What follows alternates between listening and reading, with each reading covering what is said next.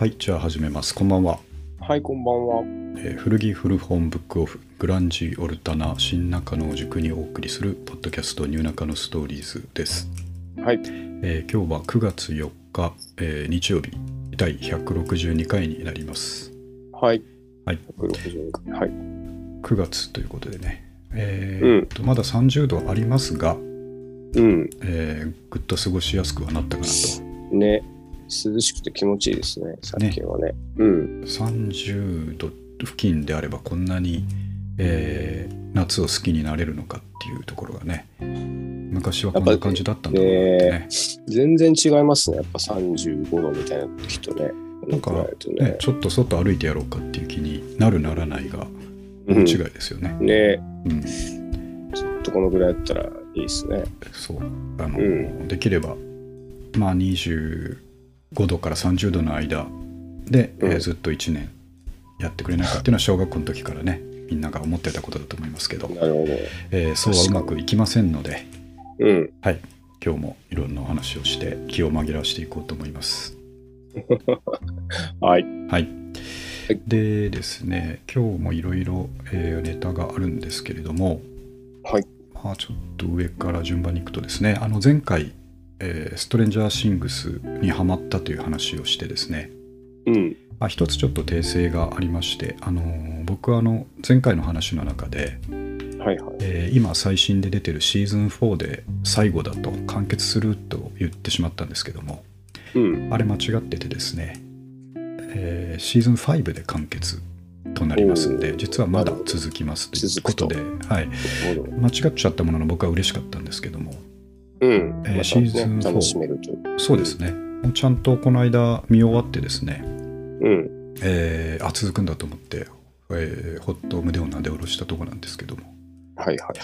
で今回、まあ、ちょっと前回ねしっかり話したんで今回はそのシーズン4の、えー非常に印象に残ったシーンをですねうん。そこだけちょっとご紹介したいと思いましてこれは非常にあのーまあオルタナグランジではないですけど僕らの世代に刺さる、えーシーンがありましたんで、はいはいはい。はいあのー前シーズン前回では、えーネバーエンディングストーリーの歌を2人で歌うシーンが非常に印象的だったとうん。いう話をしました。はい、うん。というふうにですね毎エピソードその音楽がこう強烈にフューチャリングされてですね、うん。えーその世代のおっさんおばさんの心をわしづかむという演出がされるんですけれども、はいはい。えー僕シーズン4でそういうのがあるっていうふうにも構えてなかったし、うん。えーネタバレとかも見てなかったんではいはい。今回これから説明するこの曲がかかった時にですねうん。本当に震えたんですよねえー、これで来たかということで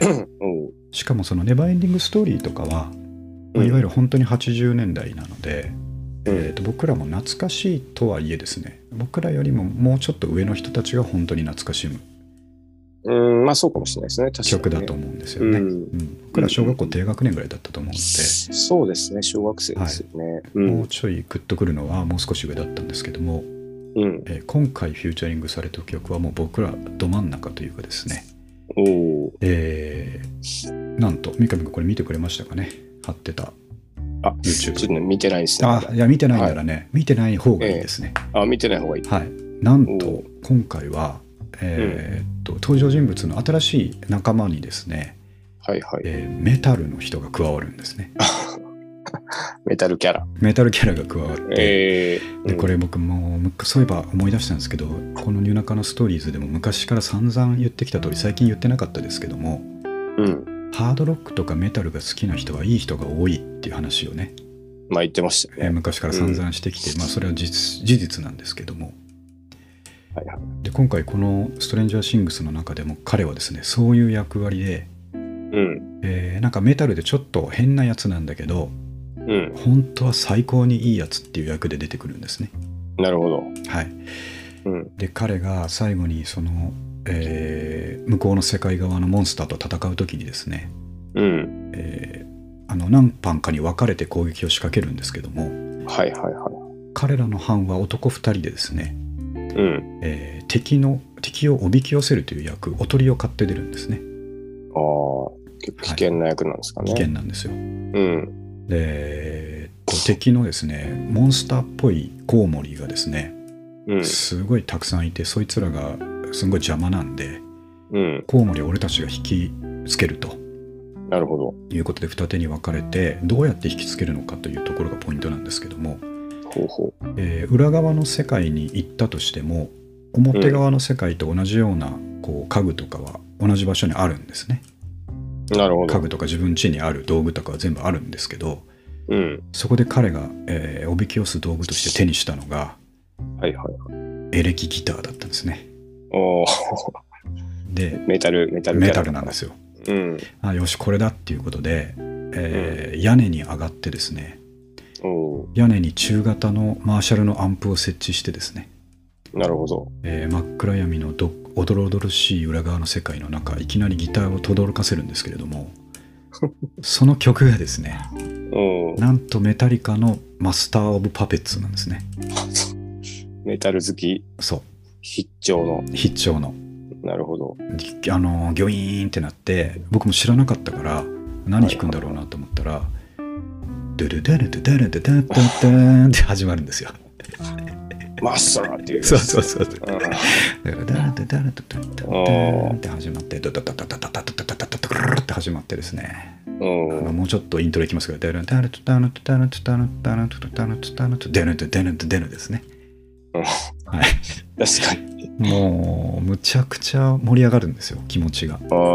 一人でヘッドホンして聞いて見てたんですけどなるほど。もう早く誰かに伝えたいと思ってこの感動 いや、伝わりました、伝わりました。なるほほんで一人で弾くんですけどあのど。ーはいはいはい。ドラマの演出的にはそのバックで本当にメタリカの演奏が入ってくるんですねああ、流れると。そうです、んあのーバックこうバックグラウンドでこう混ざっていくんですけどうん。それがもうねその彼らの戦いっぷりにものすごくフィットしていてでおーいいですいいね。んですよ彼はずっと本弾き続けるんですね、なるほど。うん、もうかなり危ない状況になったりもするんでしょうね。そうそうそうなんですよ、うん。であの狙い通りコウモリたちがなんだあの音はっていうことで、うん。えー大軍で押し寄せてくるんですけれどもうん。それをギリギリまで引きつけるんだということでうん。魂のこもったマスター・オブ・パペッツの演奏を弾き続けるんですね本当になるほど本。当にかっこいいんですよ後でちょっと見てくださいね、ああ、はい、いいですね、でもね。すごく良かった選曲も。うんそうなんですよ本当にやっぱ我々の世代がターゲットなんですね。そうなんですよ。よなるほどで。僕も中学校の時とかのことすごい思い出してですねこれもまた友達のケンちゃんがこれを弾いた時のこととかめちゃめちゃ思い出してなるほなんだこの早弾きはということでねど。うん。であのギリギリまで引きつけてえ家の中に逃げ込むぞとうん。いうことであと30秒だあと20秒だあと10秒だって言ってですねうん。でギターソロをギリギリで終えてよし逃げ込めっつってあの演奏をやめてダダッと走って逃げ込むんですけども、うん。まあ、危機一髪でコウモリとかは家の外にガタンってこうフェンスのところにですね挟まったりしてあなんとか、えー防ぐことができてですねなるほど。でそのおかげで、えー本体の方はですねうまいこと相手の拠点に攻め込むことができるとうん。いう役割を果たしてので家の中でその2人むちゃくちゃあの、まあ、怖かったからうん。ほっとしたのもあってむちゃくちゃ中で2人で盛り上がってるんですね「やったやった!」っつって言っててうん。うん。その時にそのギターを弾いてたですねエディというんですけども、うん、エディに対してもう一人の相棒であるダスティンが言った言葉がですねうん。「あんたすげえ最高にメタルだったよ」って言うんですね ここで僕ね本当にあのメタルだったよっていう褒め言葉ああ。なるほど。ロックだったよとかでもない、ないんで。すよロックだったよって言いますよね言うんうですよん。それは聞いたことあるんですけどうん。あんたマジで最高にメタルだったよって褒めるんですねこれが。ああ、いいですね。なるすほど。ごいよくていいな。これちょっと今後お願いしたいんですけども僕が三上君なんかうまいことやった時ですね。うん。あの忘れた頃に俺のことメタルだったねって褒めてほしいですね。嬉しいんですか？いや嬉しいですよ僕は。ああ、メタル。最高の褒め言葉。メタルでしたねっていう。はい、すごいあの時あさっきのは本当に最高にメタルだったっていう感じでね。お褒めても僕も三上君が逆になんかすげええースマッシュかました時はですね最高にメタルだったよ今のつっていうことになると思いますね。大丈夫大丈夫でしたそれ？大丈夫大丈夫。わかりました。それぐらいもうちょっと今話しててもね込み上げてくるものがあるんですけどすね。すっごい本当にいいシーンだって僕ね3回ぐらい巻き戻してみたんですよね。ああ、うん。えいやいいですね。すごいよかった。楽しいのがあるってね。なるほど、これあの本当に見てる同世代の人たちでメタル好きだった人はですね、うみんな同じ感想を持ってると思うのであのシーンが良かったと。あのシーンこのシーンだな、うん。シーズン4はもうここがクライマックスだったっていう感じなんですよ。英語あんたすっげえ最高にメタルだったっていうのを英語にするとちょっと4文字忘れちゃいましたけど、うん、Dude, you most metal う ever っていうんですね、ああなるほど。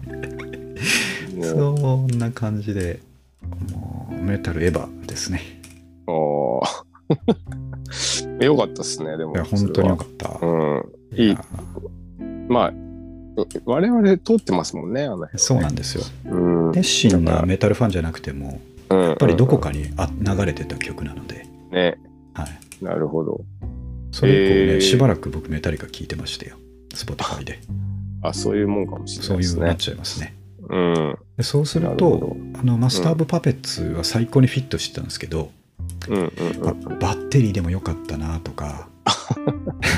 う んまあでもあの頃の初期の方がいいんですよね。そうそうそう。まだ疾走感あるこそうなんですよね。となるほど。もしくはあのおどろおどろしい雰囲気にフィットするという意味でちょっとまああの90年代初頭っていうところからずれますけどエンターサンドマンでもよかったなっていう、あ、うん、確かに。暗い。闇の中でなると。怖い。怖い感じが出ますね。今僕 BGM だったんですけどね。でででで。でででまでよかったなっていう気がしましたけどなるほどまあマスターパオパベツ、えー、最高の選曲素晴らしいシーズンでしたなるほど、うん、ぜひ見てほしい、はいちょっとこれね YouTube,、面白そうですね。YouTube のリンクは、うん。そこのシーンだけ抜き出して3分ぐらいになってるああなるほやつなんでどあじゃあそれ見て。ぜひ後で見てください。え僕がはい。こんだけ、お前、いつまで言ってんだと思うと思いますけど、なぜこんだけ僕が今盛り上がってるかっていうー、のが、ああ当然三上君も好きだったはずなので、なるほどなるほど。わかりまそうですすよね、はい。ちょっと見てみます。ぜひぜひ。はい。で、じゃあちょっと音楽のネタを合わせていきますと、はい。これもまたね、あの世代を泣かせるという意味で出てきましたけども、えーあの例のおしゃれ歌番組、ファーストテイク、うん。はい。まあ、いろんなアーティストが出ますけれども、はい。はい、えーつい先日、アブリル・ラビーンがですね、ね。出たということで、これはツイッターの同世代が沸きましたね、うんはい、トレンドになってましたけど、あななってました、うん、トレンドにないってたんで僕気づいちゃったんですけどもね、なるほどな、はい、でしかもねやっぱりうん。やるならこの曲だろうということで。うん「Hey Hey You You. I don't like a girlfriend」じゃないんですね。うん。じゃないと。でじゃあそんなのアカペラにしたらえらいことになるので。その曲はありましたね、ありましたね。あっちも有名なんですけど、そっちではなくて、えー初期のあれデビューシングルなんですかね？コンプリケデビューじゃないですかねあれね。ドねそうですよね、うん。いやあれがねあーしかも今のアブリルっていうのはまた変わらずですね、まあ、あの頃の雰囲気持ったまんま大人になってる感じなので。うんうんうん。あーまあ、日本の可愛いが大好きで有名なアブリルですけれども、うんねああいう。キティちゃんとか好きなんですよね。うんうんうん。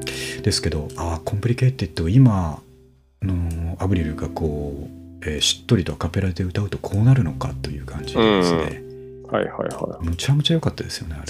いよかったですねすごい。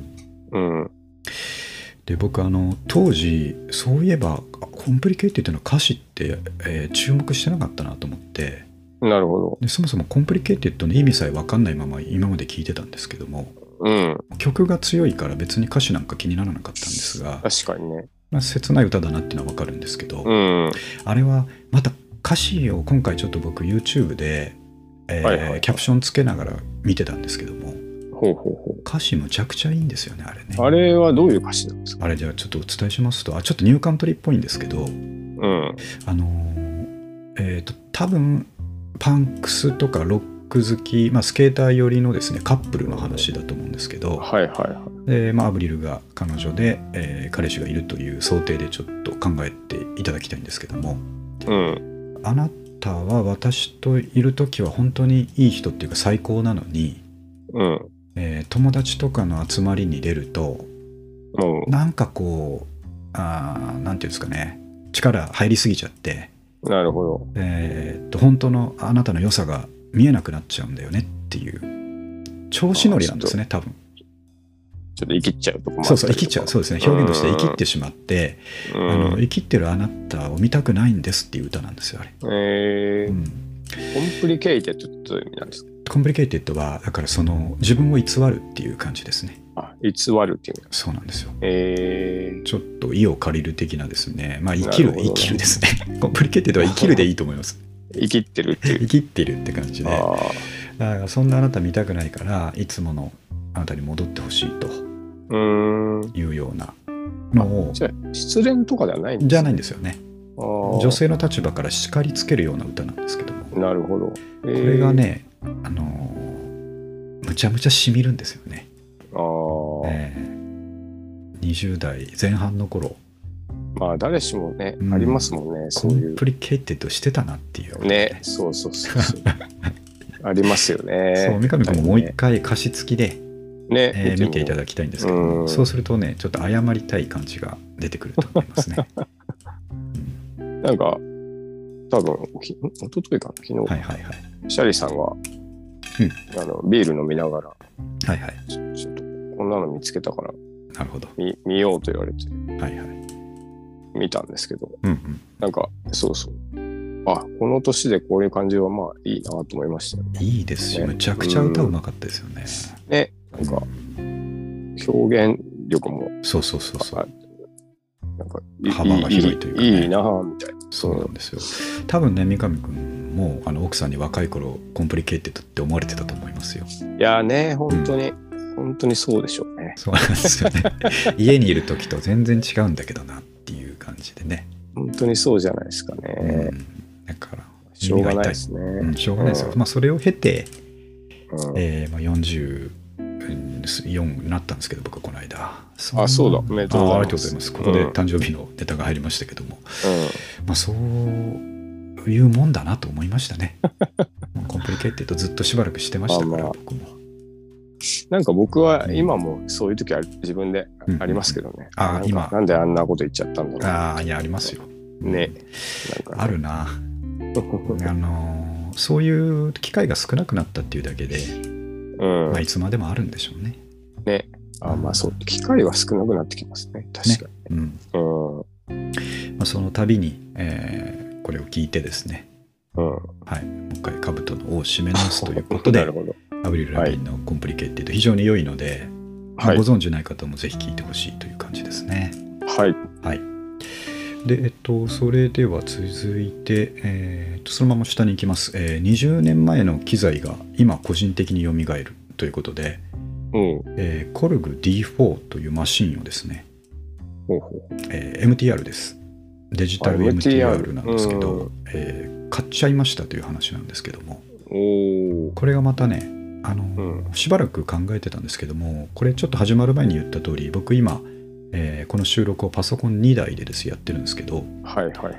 えー、と1台で三上くんとズームしながらうん。会話をするためにズームをしてるマシンと、でそれと同時に録音ローカルにできないのでうん。別のパソコンで、えーオーディオインターフェースをつないで綺麗な音で、えーベリンガーのマイクでローカルに録音してるっていう環境なんですけどもなるほど。これはこれで全然いいんですが、えーうんセッティングがややめんどくさいんですねまあ2台使って、そうなんですようん。確かそれにちょっぞれにとめんどくさいですよね。そうあとパソコンにレコーディングするのって、そのレコーディングソフトを立ち上げてうん。オーディオインターフェースつないでマイクつないでちょっと設定してみたいな感じでうんうんうん。少し、まあ、大したことないですけど5分10分かかるんですよね確かにね。そうでこれがちょっと面倒だなと思ってて、えーっとローカル録音の方はなんかこうあのーハードウェア的なレコーダーでですねなるほど。いい音で撮れないだろうかと思ってたんですけどもうん。で昨今のポッドキャスターはですねみんな扱っ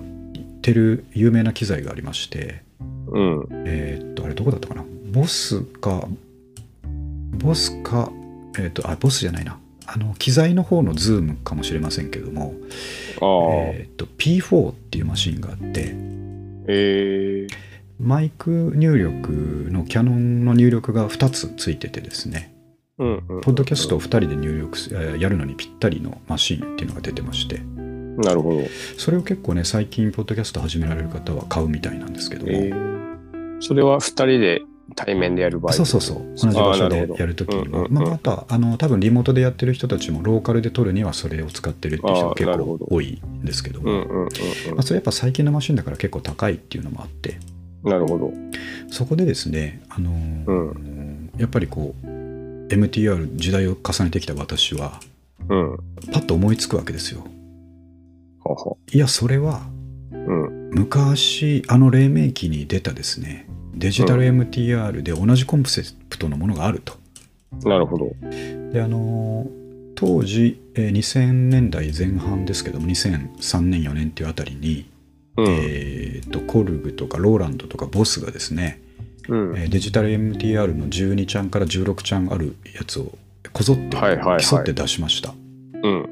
でそれがですねハードウェアハードディスクが2ギガの頃から始まってですね、うんうんうん。えーその頃ですバンドで撮ると3曲しか撮れなかったんですけども、ああ、なるほど。うん、まあ、ちちっちゃかったと。そうなんですよね容量容量もちっちゃくて、でその後どんどん容量がでっかくなってってですねあの、うん何曲でも気にせず撮れるっていう風になってきたと思ったらパソコンに取って代わられて、なるほど。えー、と単体 MTR の時代は終わるんですけれどもうん。その黎明期に、えー、とじゃあもっと手軽にですねあの12ちゃんの MTR とかはよいしょっていう感じなのではいはい。もっとトラック数減らして、えー個人でですねあの、うんデモを作るとか、うんうんうん。えー歌を録音するとかそういう用途のためうんにコンパクトな MTR を作ろうっていうああ、なるほど。そう流れがあって、うんうんうんうん。その時にもこの全メーカーがですね2トラック4トラックの MTR を作ったんですよデジタル MTR ですね。うん。ありましたね。そうなんですよね。うん。そうで僕はそれすごいいいなと思ってて欲しいなと思ってたんですけど、うん。まああのコルグの D12 という名機を持ってたもんだから、うんまあ、わざわざいらないなと思って買わなかったんですが、はいはえーあれでいいんだってことは僕は分かってるわけですねい。なるほど。今やりたいことっていうのは。うんうん。で全ポッドキャスターにも伝えたいんですけど別にあの高い P4 を買わなくてもですね。えー昔の中古になりますけども、えーうん今回買ったコルグ D4 とかですね、えータスカムのなんとかとかそういう4ちゃんの昔のデジタル MTR 買えばですねはいはいはい。ポッドキャストの音声取るぐらいの品質には十分耐えうるものが、うえー中古であれば5000円ぐらいで買えると、ん。なるほど。はい、いうことを知らしめてやるんだということで、しめてやる。はい まあ、えーそうなんですよみんな知らない。あのそこは多分思いつかないでしょうねうん。特に今の若手は。はいはい。はい、だってあのこれ、えー今回買ったコルグ D4 って出たの2006年でしたからああ、だいぶ昔のやつですね。そうもう約20年前っていう感じになってしまうので、うんうんうん。えーなんだけど十分耐えうるものなんですがうん。で昨日の土曜日の朝思いついて注文してですね今日まさにもう手元にあるんですけども。で今日はこれを使ってるんですっていう話をしたかったんですがうん。大きな落とし穴が一つございまして、はいはい。えーあもちろんですね。あのソフマップから買ったのでうん。全然動く感動品なんですけど壊れてるとかではない。ではないですね、はいさて問題です、えー僕はちょっと見落としてたんですけれども、うん。えー今日使えなかったのはなぜでしょうか？え、何ですか？電源。いや違うんですねあの AC アダプターも付きでちゃんと電源入りますおお。あ、メディア。そうその当時のメディアといえばば。あれだ、SD カードとか、そうなんです僕はねああれ系。うとにかく僕 SD カードだと思い込んでて。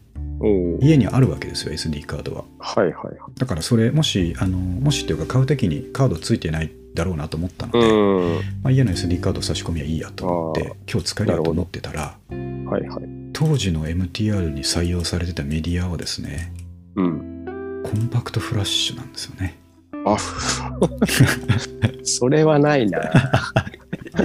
それは家にないですね。ないんですよあったな、コンパクトフラッシュ。CF カードと言われるコンパクトフラッシュメディア、はいはい端子2列のやつです、ね。そうそうそうそう。わあ、懐かしい。あのグッとはめ込むやつですね。はいはいはい。はい。あれなんですよ、えー。採用されてたのが。さ あれはそ家にないですうね。ないんですよ、うん。うん。いくらなんでもなくて。うん。でしかもあのコンパクトフラッシュの2ギガっていうのが、あのまあ、メーカー保証というかメーカーが推奨してるやつなんですけどもあ、大きすぎてもダメかそうそう。そう多分ねあの32ギガとか16ギガとか調べたらあるんですけどはいはい。多分でかすぎたり書き込み速度が速すぎたりすると使えないんですよ確かに落とし穴です落。とし穴なんですよで、2ギガのコンパクトフラッシュ探してくるのも結構めんどくさいです。いやーアマゾンで調べたらねやっぱあるんですよねえー、で早速まあ今日は使えなかったけどしょうがないやと思って夕方、えー2ギガのコンパクトフラッシュを、えーと1900円あ、結構するな。これがね逆に結構するんですよ、うんうんうん、今もう作らられてないから多分。あんま2りギガ、1ギガあたり高高くつきますね。そうなんですよ。うん。今ね SD カードなんか本当に1000円しないですよね。16ギガとかでも、うん。うん。そんな世界。えそれを今注文する俺という姿でねー、まあでもしょうがないですね。あ、でもまあトータルでそうトータルで7000円しましたけど。でもまあそのえー、と D4 の説明書を読んでたらですねはいはい。これがこの先ほど僕が言ったようなそのギタリストがデモを作るとかね、うん。そういうことを想定はしてるものの、うん。えーその12チャンネルとかで入ってた機能全部入ってるんですよ。エフェクターとかですね。あその12チャンネルのもうちょっと大きい MTR に入ってた、えーああ、なるほど機。能面チャンネルが少ないだけでうんうん。機能全部入ってて、あのギターのモデリングというかあのシミュレーターですねはあ、もう入ってるんです入ってるんですよよ。だから僕まあエレキギターこの間弦張り替えたんですけどうん。三上君にもらったやつの弦張り替えて、はいはいはい。あれも差し込めば、えーシミュレーター選んで、あの大音量のいい音が出ると、あ、なるほはい、ど。じゃあそれ普通の MTR として使える。そう使えるんですようんうんうん。で2チャンネルしか入らないから2トラックしか録音できないのかというとそうではなくて、うん。はいえーデジタル MTR にはバーチャルトラックという概念があってですねはい。取って置いとけるんですよね、うんバーチャルのとこに同時にトラックってことですよ。そうですそうです、トラックではい言うとね。なるほど。バーチャルトラックまで全部使うと32トラック録音できるんですよああ、じゃあ重ねたい放題。そうなんですよねうん。で撮るだけ撮ってパソコンに移しちゃって Cubase とかでやればいいっていう感じなんで、なるほ逆に僕はものすごい武器を手に入れてしまってですねど。もういつデモが作れますいつでもデモが作れるという状態になりました、ポッドキャストのために使おうと思って買ったんですけど、はいはいあ。これもいけるやと思ってあ確かに。いいですね。なん素晴らしいなんか、ちょっとした時に使いたくなりますもんね。そうですねかなり活躍しますよこれえー、いいですね。ことでこの20年前の機材でもですね、うん。えーアレンジ次第でうん。あの現代に蘇るということをちょっとお伝えしてですねなるほど。はい、あの、まあポッドキャストやってみたいという方も聞かれてるかもしれないので、うん。はい、ぜひ参考になればなと思って、うん。はい、ね。コルグの D4 を買って買いました D4 ということで。本当に知らなかったら知らないですよね。そうですね。うん。いや有益な情報です。そうですね。うん全然いいですよ。だって、ポッドキャストなんて声取るだけですからね。ね。うんうん。な全然大丈夫。るほはい。という話題でした。ど。はい。はい。じゃあ続きまして、えーちょっと前回の話なんですけども、えーっと前回ですね、僕はあの本の話をしたときに、えーはいちょっと勉強のために会計系の本読んでるっていうところではいはい。えー決算書謎解きトレーニングっていう本を読むとあの、ジョブスの名言について触れられててそれが良かったみたいな話をしたと思うんですけどはいはいはい。であのツイッターにですね、えーうん決算書謎解きトレーニングとかトピック名書いてたら、うん。えーなんと著者の方がですねリアクションをいただいて、すごい。はいあのうまあ、その方もポッドキャストやってる方なのでなるほど。この間お話しした通り僕もともとその人のポッドキャストを聞いていて、うん。えーその人が本書いてるって知ってあそうなんだと思って Amazon で買ったという経緯だったんですけどなるほど。でポッドキャストも聞いていただき本も買っていただきありがとうございましたという丁寧なお礼が来たので,、うんうんうんうん。でこのここでですよ三上君、はい。えーせっかく著書の人からメッセージをもらったのにうん。もしその本をブックオフで買っていたと思うとですね背筋が凍りますよね。なるほど。はいまあまあまあ。確かに。多なんですが少ね。多少ね。うん。なんですが、今回僕は運よくですね、うん。えーまあ、あの、新しめの本だったということもありですね。あと、早く読みたかったということもあり、うん。Amazon で、えーちゃんと新品を買ってましたので、なるほど。えーあその著書を今回は大丈夫そう、胸を張って、えー非常に良い本でしたと、なるほど。リアクションも手に入れていただきありがとうございますという返事ができたんですけども、はいはいはい。なので今後ちょっと本を紹介するときは考えもんだなというところもありますけれども、まあ、一応でも、あの、古着古本ブックオフですからね。まあそうなんですよね、そう言ってる以上ね、えーあとあの、相当古い本だったらいいと思うんですよ。あーまあ10年そうか20年前のやつだったらそうですよね。まあブックオフでもねって思うんですけど、うんうんうん。で出たばっかりの本をブックオフでなんかヘラヘラ買ってきてですね。紹介してたらあんま良くないかなっていう気はしましたが、まあまあ確かに。はい、そんな嬉しいリアクションがありましたね、すぐ聞いてくれたかもしれないあですね。そうなんですよ。あの、うん。聞いてくれてないと分かんないことが書いてあったのであ、本当に。聞いてくれてますね、あら。はい。めちゃくちゃいい人ですね。そありがたや。うね。あすごい方なんですよね。あの、うん。ファイナンス系の、えービジネスインサイダーとかに連載してたりとかする方そういうことです。はい、すごい、そんな方が。ありがたいなと思ってそんな方も聞いてる、えーニューナカのストーリーズということでね いやーありがたいことですね。ぜひどんどん、えー広めていただきたいなと思います。はい、はい。あなんでやっぱりちょっとその時の、あのー再生数とかツイッターの、あのーうんリアクションとかやっぱり多かったですよ。あ、本当に？はい、えーそのそういう方がこうねアットマークで返信とかしていただくと、なんだこいつはって見ていただけるのはあるんだなるほど、と思うのでねなるほど。はい、だからやっぱりあのえーたくさんの人に聞いてもらいたいとは思ってるので、うん。あのーいろいろ概要欄とかツイッターのとこにはキーワードをいっぱい書いておいた方がいいなと思いました。まあね、それはそうですよね。せっかく話をしたんだから、えーうん今回こういう固有名詞のことを話しましたっていううのがん。書いておいた方がいいなっていう思いました。はい、サーチしていけば、そうなんですよね。ね、うん、ちょっとずつでもつながりがちょっとつきまずつよね。うん。なるほど。素晴らしい。ありがとうございましたありがと。うございました。はい。ということで、リアクションといえば次の話題なんですけども、はい。えーニューナカのストーリーズのメッセージフォームは、うん。カモくんだけのために作ったわけではないんですけども、カモくんだけからメッセージが来ますんで、まあまあまあまあ。はい、嬉しいんですけどね。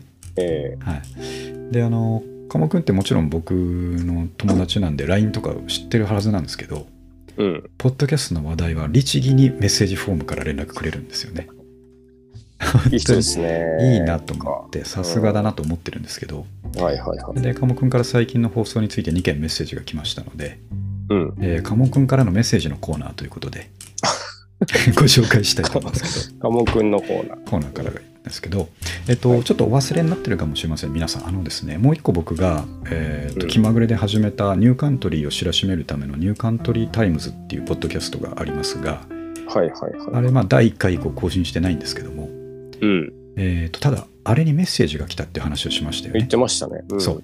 えーと、有意義な番組だと思いますというメッセージを、まあ、匿名でいただいて、うん。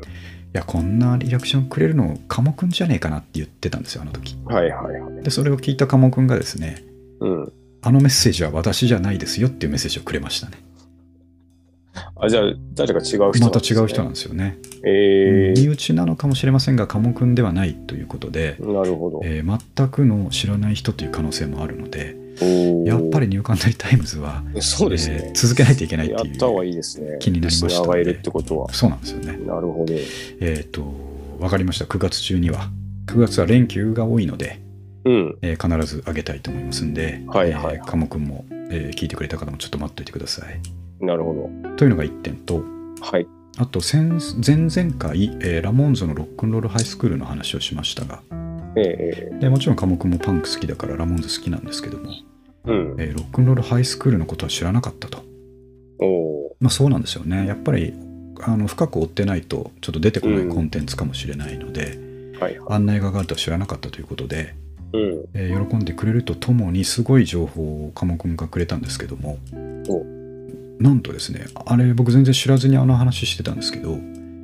えーこの9月にですね映画館でリバイバル上映をされるらしいんですねロックンロールハイスクールが昔のやつが。当時のままえー、はい、なんですが、えーとまあ、やっぱりこじんまりとした形なんで、うん全国何か所かの映画館ちっちゃいところでやるんですけれども、はいはい。えー新宿で9月23日に1日だけうん。やるそうですね一日だけ？1日だけでした、え9月23日しか書いてなかったのでーなるほど。これね1日にえー何回か上映してくれるんならいいんですが、はいはいはい。新宿というか東京都にどんだけラモーンズファンがいるか分かってるのかということで ちょっと少ないんじゃないかなまあまあ確かにね、うん。ちょっと見てみようかなって人多い。多いと思いますよ。あのパンク好きはかなりみんな行くと思うんですけれども、うん。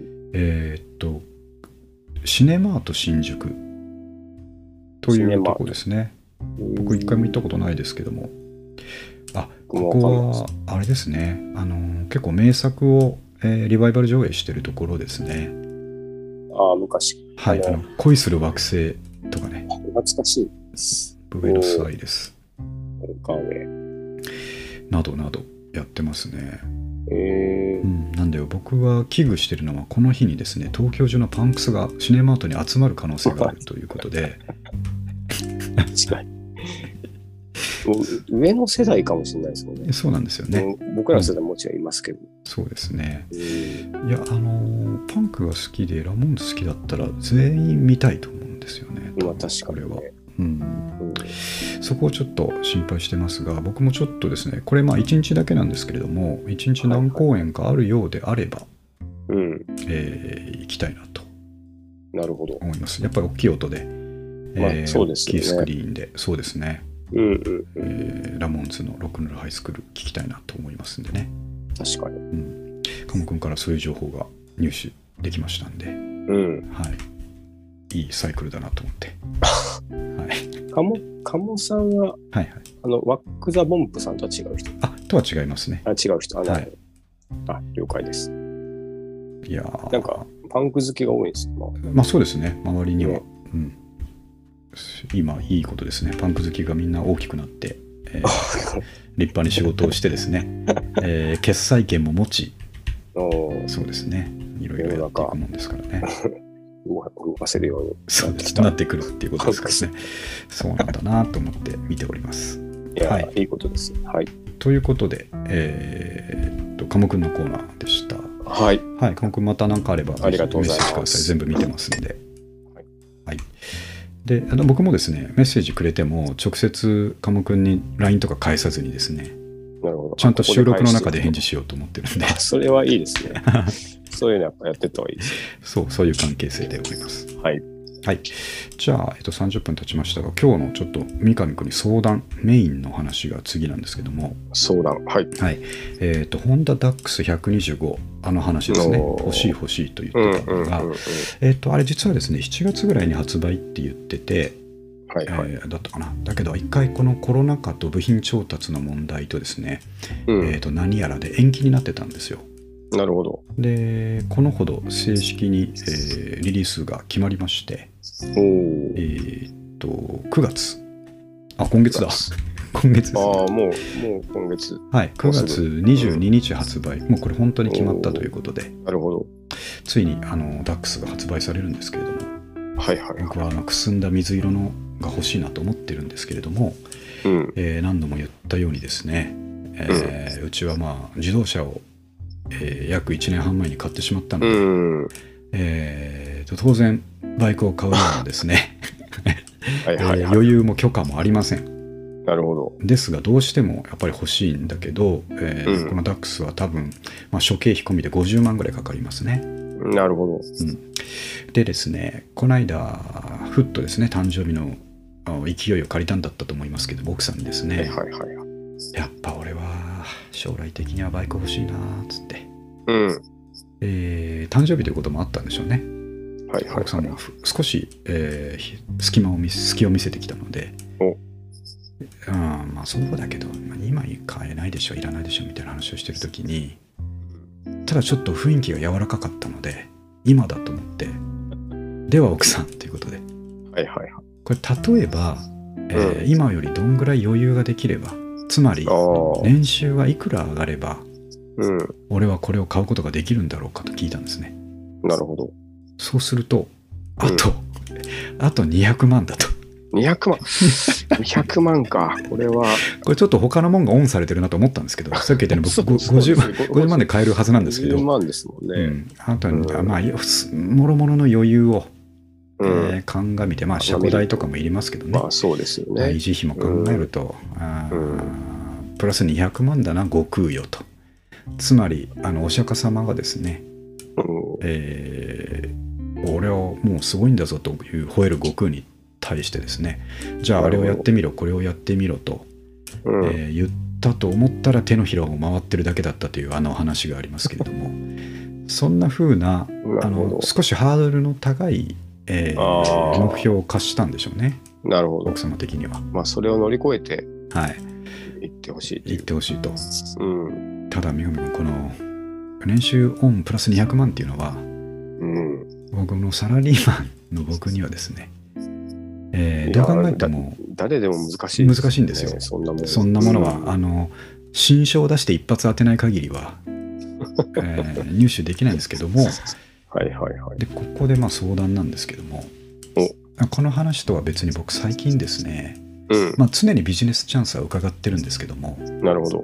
えーまあやっぱお金になるものっていうのは自分の強みであるべきですよね。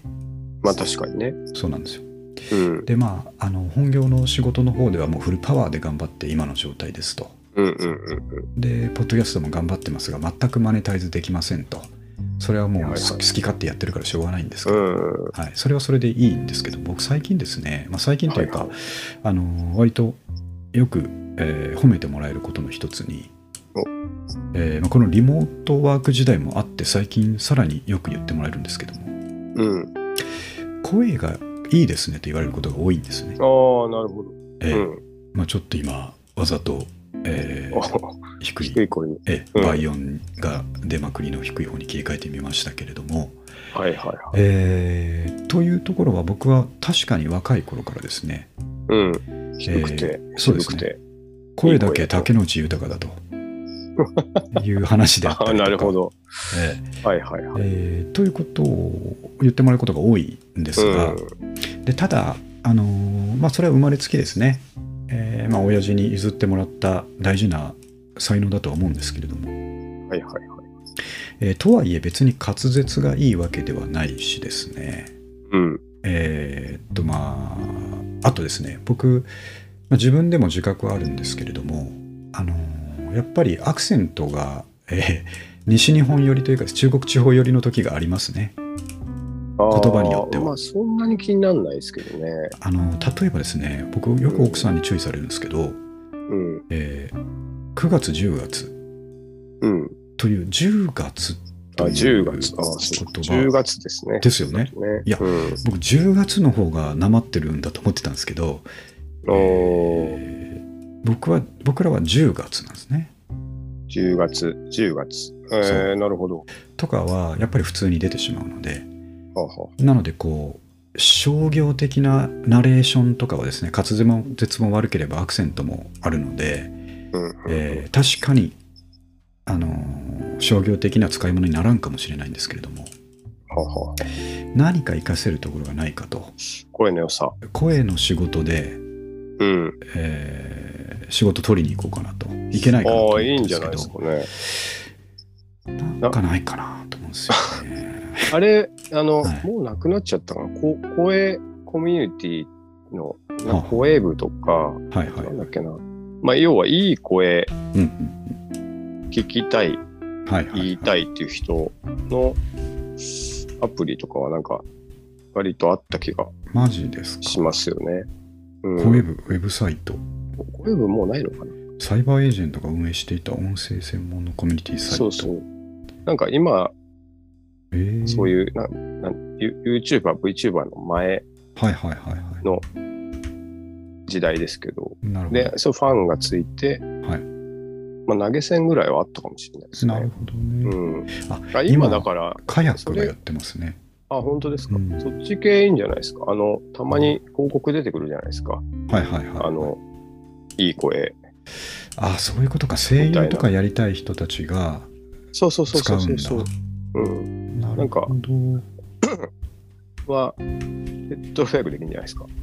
なるほどねこういうのあるんだえそういうなんかニーズはあニーズというかコミュニティだったりプラットフォームだったりがあるというのは知らなかったのでえはいはい。そこにだからボイスサンプルを置いたりすればいいわけですねきっとそうです。もうそそれで完結するんじゃないですか。あのマネタイズまで。なるでほどなるほどあと、はいはいなんか、そういうアニメ、うん。なんかみんながわかりやすいような、こう、もの。なるほど。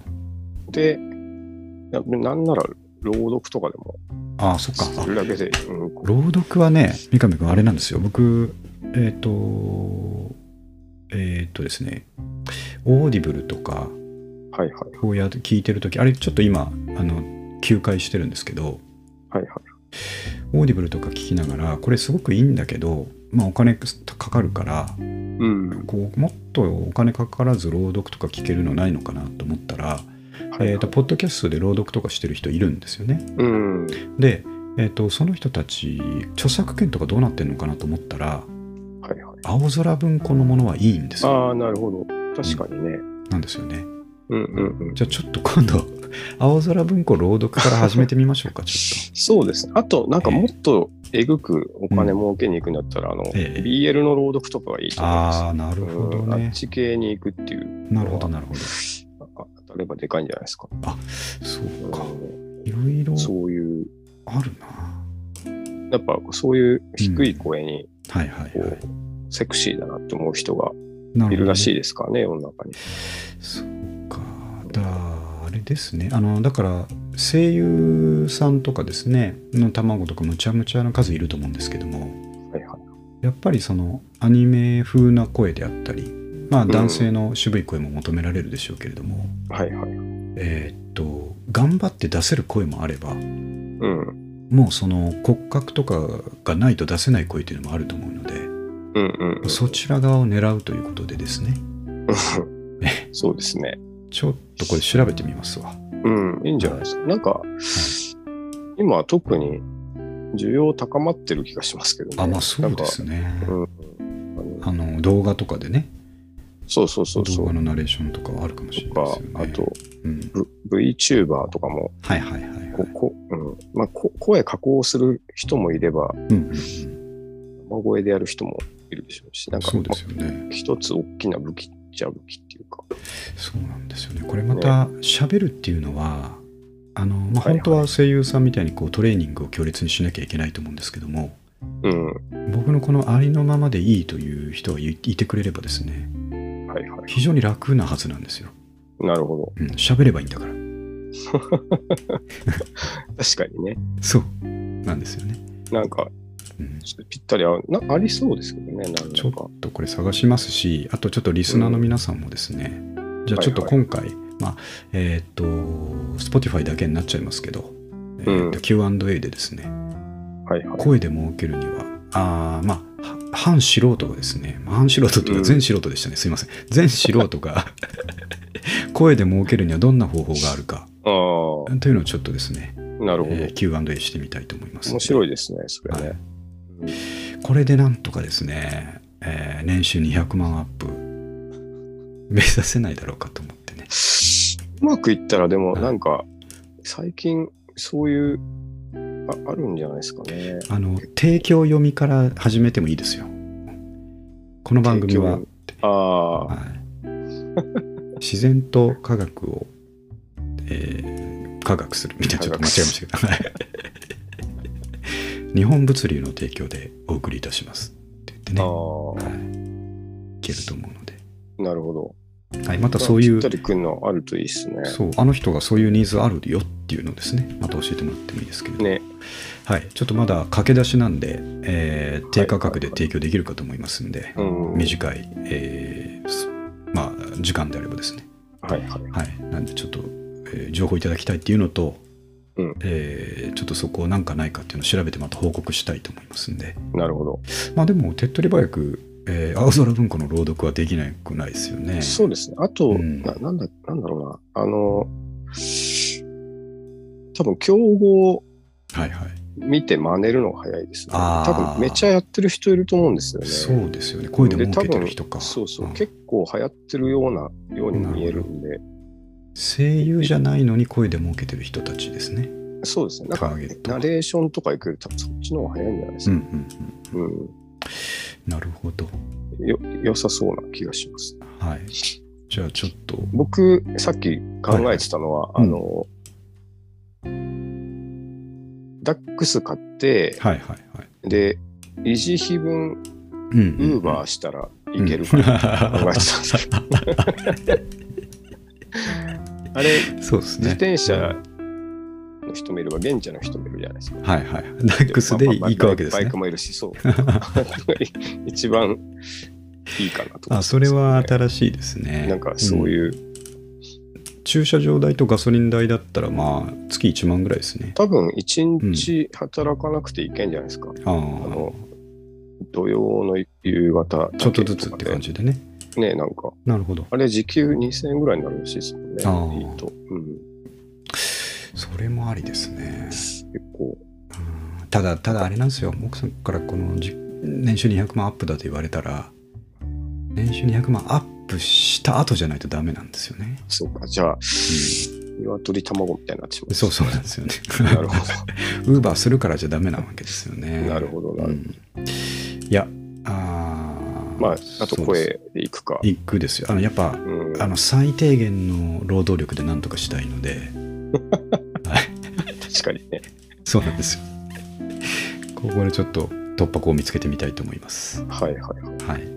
いや、こういうのはちょっと面白いですよね。い。ね、面白いですねうん目標もちゃんとあるし。そうなんですよ。俺には何もないと思ってたんですけども、そういえば。はい、時々褒めてもらえるなっていうことで、なるほど、なるほど。はい、やりたいと思います。はい。はい。では、えっ、と、そんな感じですかね。えっ、と、ちょうど1時間かけてるので、えー最後に三上君の最近をちょっと伺って終わろうかなと思いますが、最近どうですかね？今週ちょっとずっと僕は伊豆に行ってたっていうのがありました。あ、そうでしたよね。あれはえバカンスですね。バカンスです。うんうん。あの妻が久しぶりに長期の休みが取れたのではいはいはい。行ってましたね。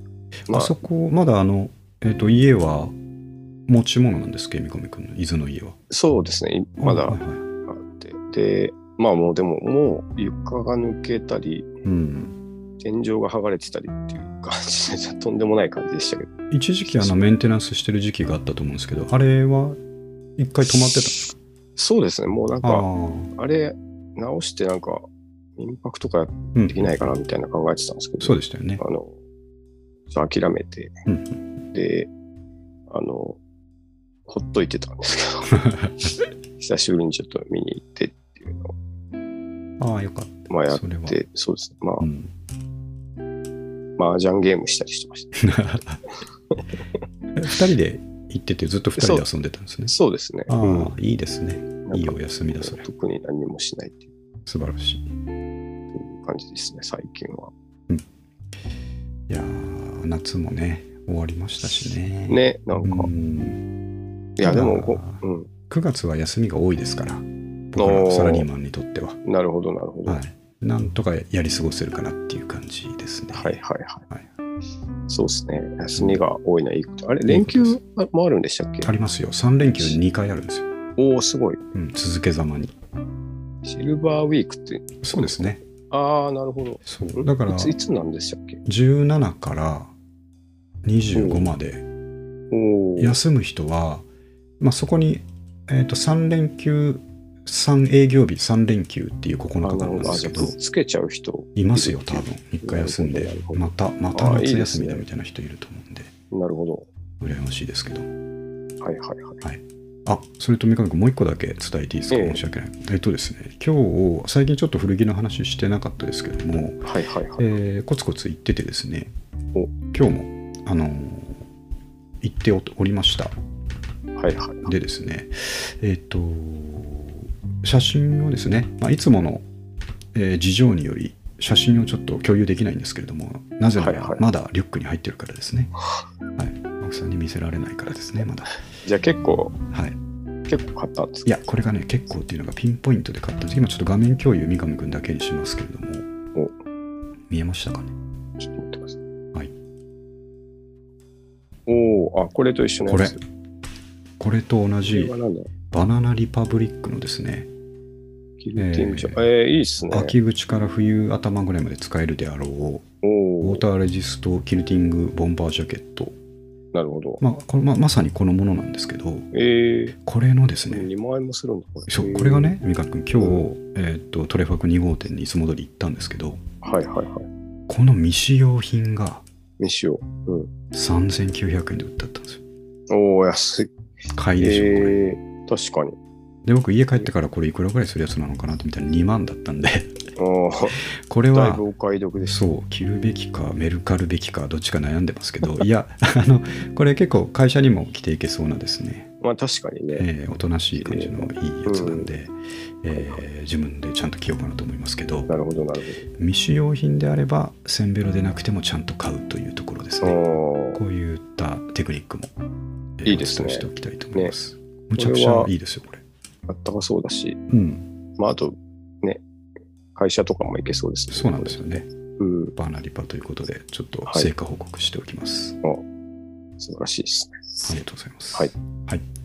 えーそれではですね今日もいろいろなお話をした第162回でしたけれども、えーここら辺りで終わろうかと思いますので、はい。はい。えー、と9月連休あるんでまあ2回と言わず3回ぐらいやってもいいかなと思いそうましですすね。はい、うん。先ほど言ったように、えーニューカントリータイムズもちゃんと更新したいなと思ってますので、カモ君ね安心してください、えーということでねはい。はいでは、えー、とリそんな感じでも。うん。そうそうですね。いろんなリスナーの方待ってますんでね。アメコミ、はいこの間最新のフォロワーの人の人数をちゃんと確認したんですけども、最終のフォロワー。最新最新のフォロあワーの状況、あはいはいはい。えっ、といろんな、えーポッドキャストアプリでフォローをしてくれてる人ですね。なるほどなまあ、るほど。フォローしてると最新回が出ましたよとかいう連絡が通知が来る形になってると思うんですけど、はいはい。まあ、大手の Apple Podcast と Spotify だけですけども、うんちょっと見たところ、えーはい Spotify で33名、ああ、えー結構いるな。そうです。Apple Podcast の方で25名ぐらいいらっしゃるので、あ意外、意外にいますね。かぶってる人ももしかしたらいるかもしれないんですがなる、ほどなるほど。単純計算で70人ぐらいで、あ、違う違う違う、50人は確実にですね、ええーフォローしていただいてー、ますので、うわ嬉しいですね。はい。なので、えっ、と、これからも頑張っていこうかなということはいで、皆さんご期待ください。はい。それでは終わります。はい。はい、ありがとうございました。ありがとうございました。はい。